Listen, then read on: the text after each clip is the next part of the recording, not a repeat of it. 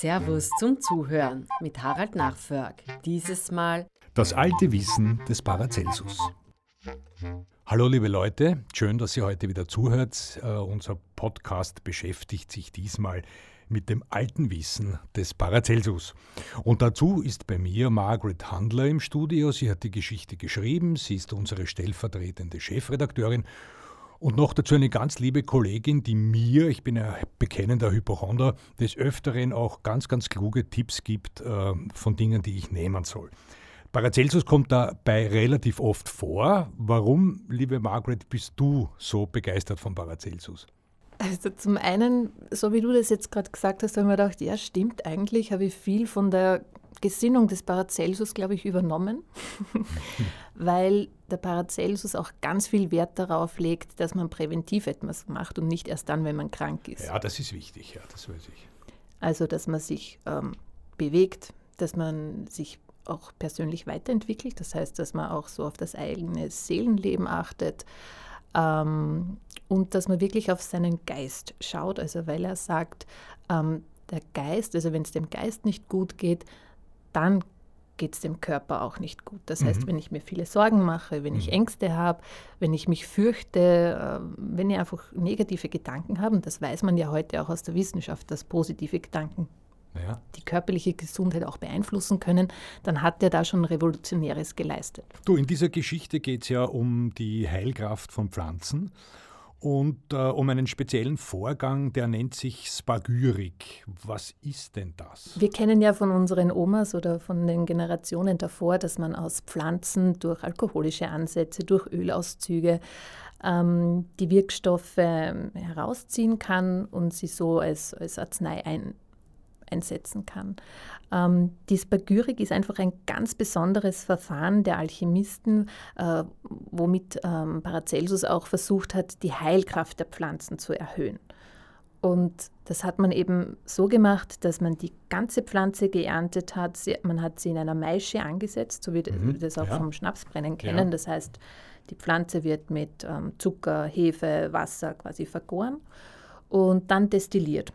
Und die Maische, die übrig bleibt, hat man im spagyrischen Verfahren auch noch getrocknet und verbrannt. Und mhm. die Asche, die dabei entsteht, dann wieder mit dem Alkohol verbunden. Und weil du zuerst gesagt hast, das wirst du ähnlich gemacht wie Alkohol angesetzt.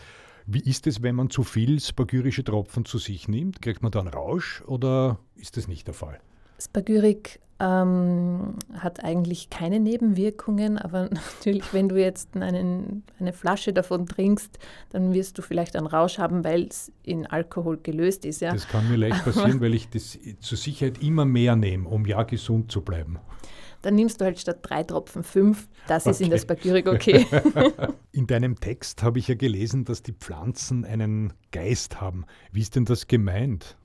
Also Paracelsus hat geglaubt, dass die Pflanze nicht nur Materie ist, das heißt, dass die Pflanze nicht nur aus Wurzeln, Stängel, Blätter und Blüte besteht, sondern dass die Pflanze auch einen Geist hat, so wie der menschliche Körper ja auch ein Ich hat, ein Wesen hat. Und diesen Geist äh, hat man versucht im spagyrischen Verfahren eben einzufangen und in diese Essenzen hineinzubringen. Also das heißt, da gibt es, weiß ich nicht, cholerische Pflanzen oder dann gibt es Pflanzen, die besonders milde sind oder wie? Es gibt keine cholerischen Pflanzen, es gibt giftige Pflanzen. Giftige Pflanzen. Und zum Beispiel der blaue Eisenhut, ja, das ist eine sehr, sehr giftige Pflanze. Und in der spagyrischen Essenz aber, wenn die, der blaue Eisenhut vergoren wird, destilliert wird und so aufbereitet wird, dass nur mehr die Information quasi ähm, in der Essenz ist, ist sie für uns nicht giftig, aber die Wirkung ist trotzdem da, die für den Menschen hilfreich ist. Da muss man dann aber schon ein bisschen dran glauben auch, oder Margaret? Natürlich. Ich muss ja auch an die Schulmedizin glauben oder ich muss ja auch an meine Fähigkeiten glauben, damit ich wirklich etwas schaffen kann. Wenn ich nicht an mich selber glaube, wenn ich nicht glaube, dass mir was gelingt, dann wird es daneben gehen. Das ist schön gesagt. Ich glaube dir alles und darum lese ich jetzt die Geschichte auch vor.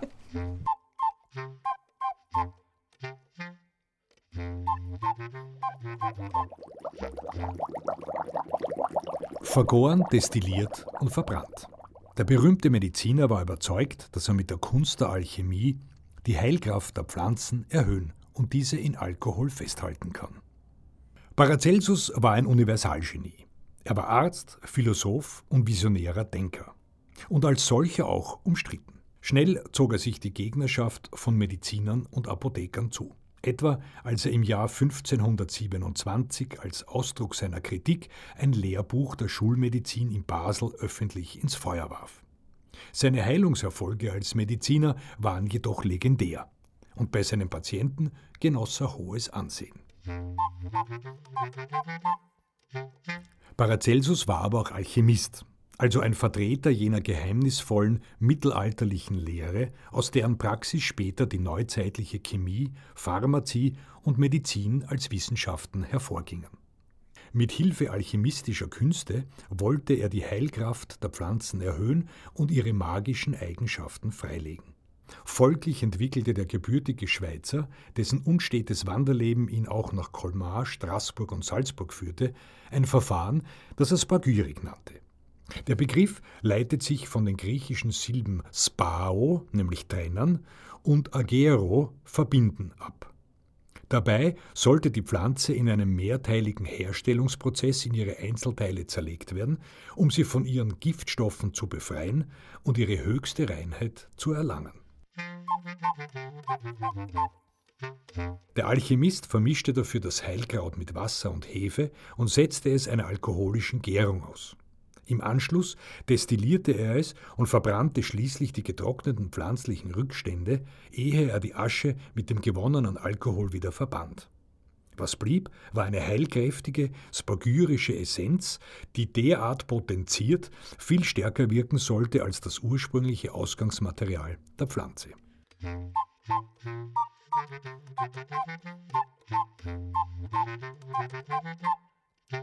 Als Basis für spagyrische Urtinkturen dienten hauptsächlich bekannte Heilkräuter. Das Herstellungsverfahren von der Ernte bis zur fertigen Essenz dauerte Monate. Paracelsus begründete die im Vergleich zu anderen Pflanzendikturen stärkere Wirkung mit dem besonderen Herstellungsverfahren, bei dem neben dem feinstofflichen Geist sowohl ätherische Öle als auch Mineralsalze einer Pflanze gewonnen werden. Darüber hinaus sollen Spagyriker dank ihrer speziellen Aufbereitung neben der körperlichen auch die seelische und emotionale Ebene im menschlichen Körper ansprechen können und so die Selbstheilungskräfte in Gang setzen. Schließlich war der Naturforscher überzeugt davon, dass sämtliches Unbehagen eines Menschen daher rührt, dass Körper, Geist und Seele sich in einem Ungleichgewicht befinden. Aus seiner Sicht war jede Krankheit zunächst immer geistiger Natur, wovon folgendes Zitat zeugt. Zuerst krank der Geist, dann erst der Körper. Deshalb heile deinen Geist, dann wird dein Körper gesund.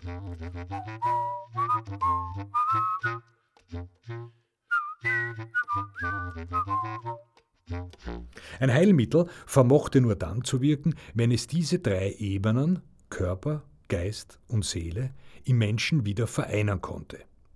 Die Wurzeln dieses speziellen Verfahrens reichen jedoch viel weiter zurück. Heute weiß man, dass spagyrische Herstellungsmethoden, die Paracelsus mit Alchemie gleichsetzte, bereits in Ägypten, China und Indien praktiziert wurden. Das Wissen der Alchemie galt allerdings seit jeher als streng geheim. Im alten Ägypten etwa war diese Geheimwissenschaft den Pharaonen und Priestern vorbehalten und ihre Lehre wurde nur mündlich an ausgewählte Nachfolger überliefert. Bis über das Mittelalter hinaus verfassten Alchemisten ihre Werke in einer verschlüsselten Sprache, damit ihr Wissen Unbefugten verborgen bleibe. Die Weitergabe der Kenntnisse einer Zunft war bei Strafe verboten.